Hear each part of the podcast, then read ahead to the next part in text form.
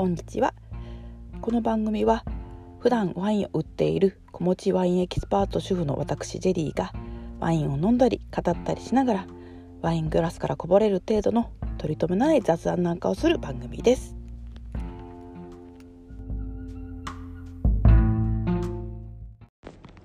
はいこんにちは。ジェリーです。えっとですねあの実はうち子供2人今インフルかかってまして私も具合が悪いです。インフルじゃなかったんですけども。ね。なので用意したお話ちょっとできませんのでまあ下調べとかまだ全然終わってなくてまとめてませんので今回は本当の意味でのもうただの雑談ちょっとしようと思います。はい。あえっとですね。皆さんポッドキャストっていうものを何で知りましたかね？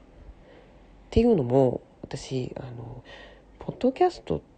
ていう知るものを例えば知り合い友人知人家族に教えたわけですよ。誰一人知らないんですよね。知名度低いと思ってちょっと悲しいことながら。ね。だからねあのこれ聞いてる方とかもどうやって知ったんだろうっていうあの疑問があるんですよ実は、うん、じゃあお前どうなんだって話なんですけど私に関してはあれなんですあの私アメリカのドラマ結構好きでいっぱい見てるんですけどその中で「シカゴファイヤー」っていうドラマがあってあのシカゴの消防士さんたちの日常を描いた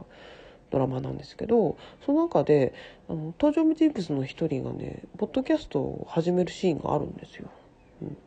あのロシア系の人男性の消防士なんですけどその人が「あの俺ポッドキャスト始めるぜ」って言ってあの録音してあの消防士さんってほらあのね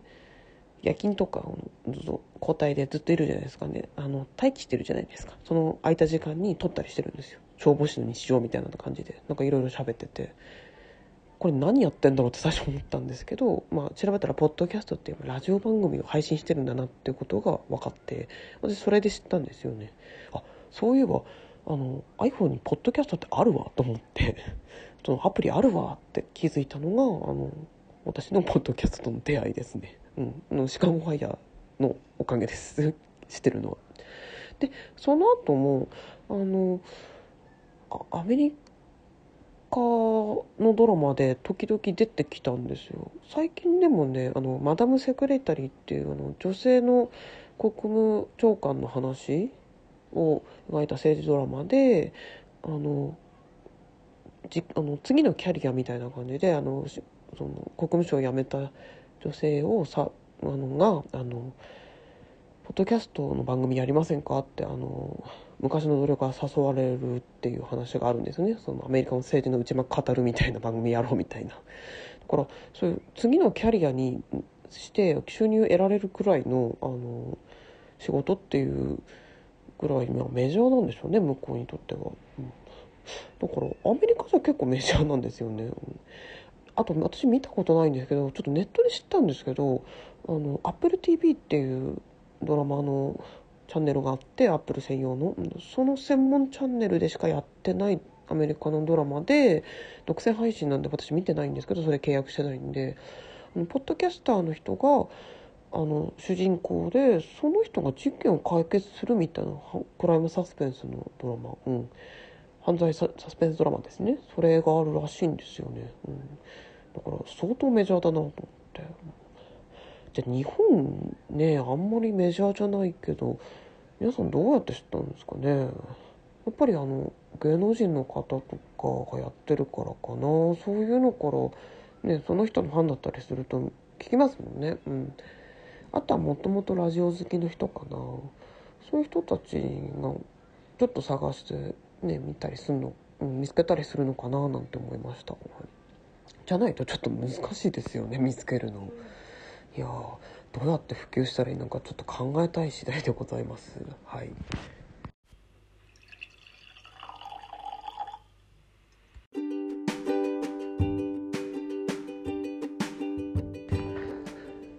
はいえっとそういえばアメリカといえばあのアメリカのドラマを私たくさん見て映画も結構見てるんですけど行ったことないけどなん、まあ、それだからってわけじゃないんですけどなんとなく向こうの生活様式っていうか常識っていうかそういうのを感じ取れることがあるんですね。ちょっと詳しいっていうか、うん、まあそこで見てて、まあ、ワインも当然出てくるんですよ。消費大国だしあのたくさんね作ってるしねカリフォルニアで。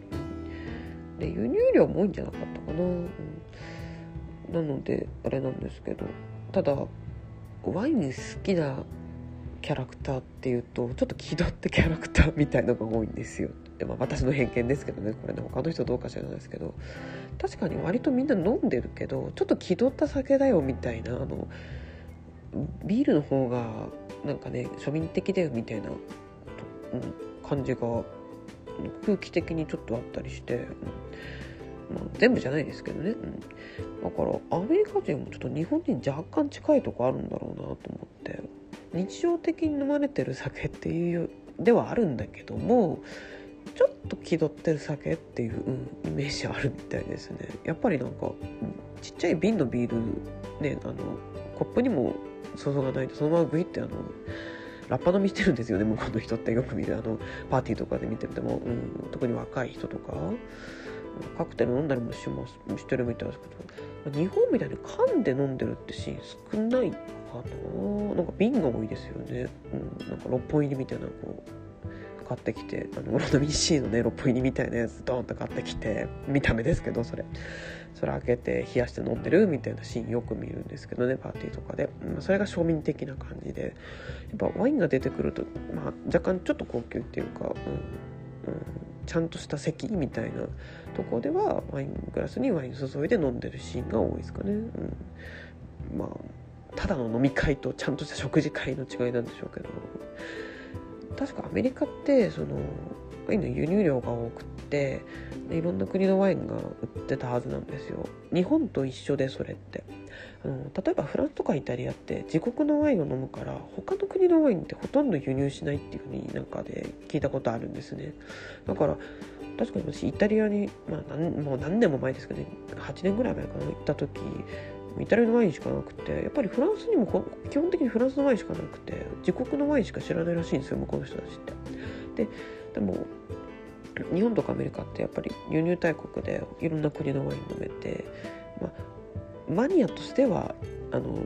いい環境みたいですね、うん、だから、まあ、そういう差もあるのかな。やっぱ日常なん、まあま、アメリカはたくさん作っててねあの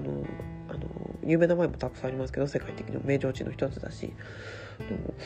あれですよね。そういうとこちょっと日本と似てるななんて思ったことはあります。見てて、ワインの扱いがね日常的なものが、うん。まあ、ドラマ見てて思ったことなんですけどね。まあそんな程度のまたワイングラスからこぼれるのちょっとしたお話でした。